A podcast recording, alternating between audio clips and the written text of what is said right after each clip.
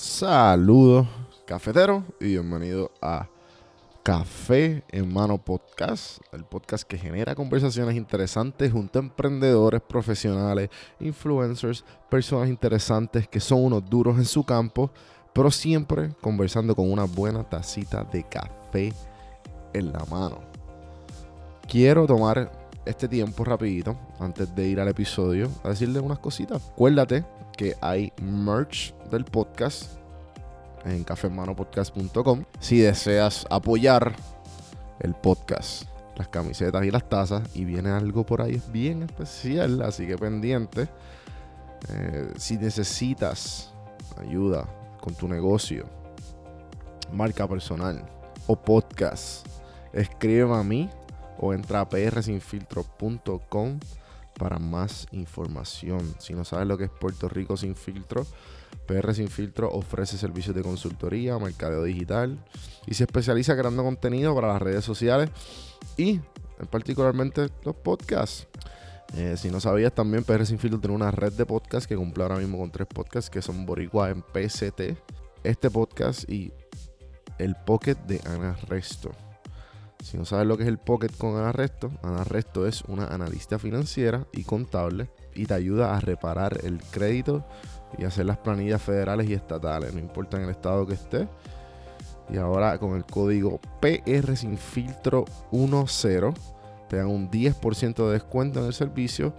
Solo entra a mytaxway.com slash PR sin filtro para más información y hazle tus preguntas a Ana. Con eso dicho, ya yo les había dicho a ustedes que iba a hacer todo lo posible por diariamente hacerle un episodio. Dije todo lo posible. Eh, estoy trabajando unas cositas detrás de, las cortinas y pues nada, no, no me he ido. Hoy, hoy sí tuve tiempo y hoy le saco un medio pocillo. Así que eh, vuelvo. O sea, esto, está, esto sigue en pie.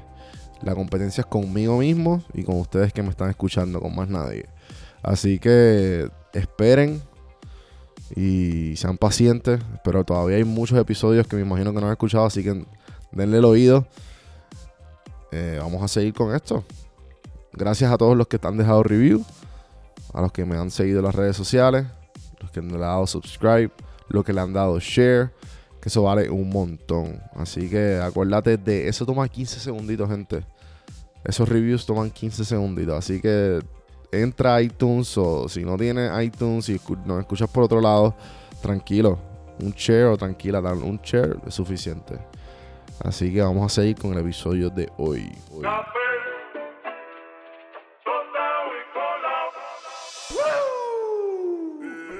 Bueno, en el día de hoy quiero hablarles sobre la filosofía estoica. He hablado anteriormente y en muchos episodios sobre esto. He puesto también muchos posts en Instagram sobre esta filosofía.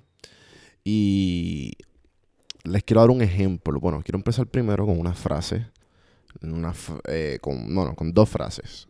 Eh, y la primera dice así. Objective judgment now at this very moment. Unselfish action now at this very moment. Willing acceptance now at this very moment. Of all external events, that's all you need. Eh, la, otra, la otra frase de Cleantes y dice, The fate guides the person who accepts them and hinder the person who resists them. Y con esto es más o menos lo que define la filosofía estoica. Y, y más bien, eh, mucha gente dice que pues, la filosofía estoica pues, son esta gente que, que habla mucho de sus sentimientos. Pero la realidad del caso es que la filosofía estoica son gente a través de la historia que controlan, trataron de controlar sus sentimientos. Y un poquito más allá. Y estas, y estas frases más bien te, te, explican lo que, lo que significa. Y con eso dicho, pues les quiero decir una historia que el que la persona que ha puesto esta filosofía y que la ha traducido de todos estos libros eh, de, más bien del tiempo de, los griegos, Ryan Holiday. Ryan Holiday eh, tiene un libro que se llama The Daily Stoics, que me lo, me lo he leído durante el último año y son básicamente 365 frases de, del estoicismo, que pues, de diferentes cosas y cómo podemos aplicarlo a nuestras vidas. Y él también tiene varios libros que son de, del estoicismo.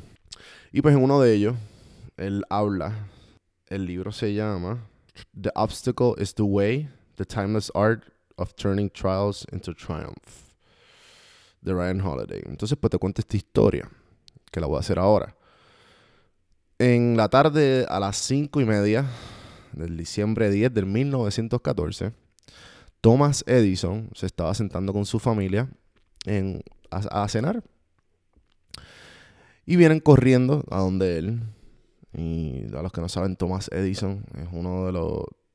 Eh, un, inventor, o sea, una persona, este, un inventor bien famoso de Estados Unidos. Viene, le vienen, lo vienen a interrumpir y le dicen: Mira, este, tu fábrica está en fuego.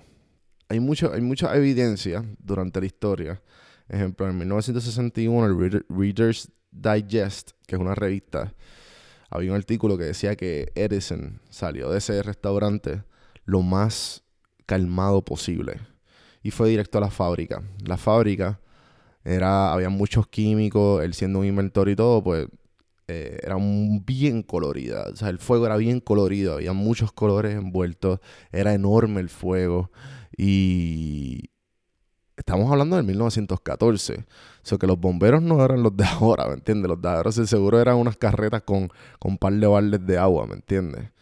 So que él ya estaba en una... Él ya aceptaba, básicamente él aceptó su, destino. Y, entonces en esa revista dicen que supuestamente le dice a, uno de los, los que estaban ahí alrededor, hijo, había uno de los hijos de él que estaba observando todo y le dice, mira, mira, en una, en una voz como que bien divertida, bien de niño chiquito, le dice, busca a tu mamá, busca a las amigas, que esto no va a volverlo a ver más nunca. Con todo eso, él estaba emocionado que esto estaba sucediendo. También, pues la, fábrica era del papá, él era una familia de dinero, y cuando le entrevistan, él le dice a, al The New York Times, bueno, tengo 67 años, pero no importa porque mañana puedo volver a empezar. Y de ahí, Ryan Holiday nos dice, eh, y, él no, está, y él no estaba nada de preocupado, porque a los 67 años, que todo el trabajo que tú habías hecho, pero sabiendo que esa fábrica eh, a lo mejor no era de él, o simplemente trabajó sobre ella, y a los 67 años, ¿sabes qué tú vas a hacer? Él ya, Él ya había aceptado su destino, no había manera de recuperar todo. Simplemente, tranquilamente, él lo aceptó. Dijo, pues, empezamos de nuevo mañana. Eh, cogió un préstamo de su amigo de Henry Ford y ya la fábrica en seis meses estaba generando nuevamente y haciendo ya sobre 10 millones en, en ganancia el próximo año. Se dice que la fábrica se perdió 919.788 dólares, que para hoy, con la inflación, más o menos son 23 millones de dólares. Que lo dice en la Matthew Johnson's biography. Con todo esto dicho, eh, Ryan Holiday dice que pues esto mismo, que de nuestros mismos, para hacer cosas grandes, tenemos que tener tragedias y tener cosas que no, no nos permitan hacer las cosas más fáciles para al fin y al cabo nosotros poder tener más valor sobre ellas. We've got to love what we do and all that entails good and bad, we have to learn to find joy in every single thing that happen. Porque como dice Clementine en, el, en, el, en la frase que dije al principio de esto, eh, el destino guía a la persona que lo acepta, pero hunde a la persona que lo resiste.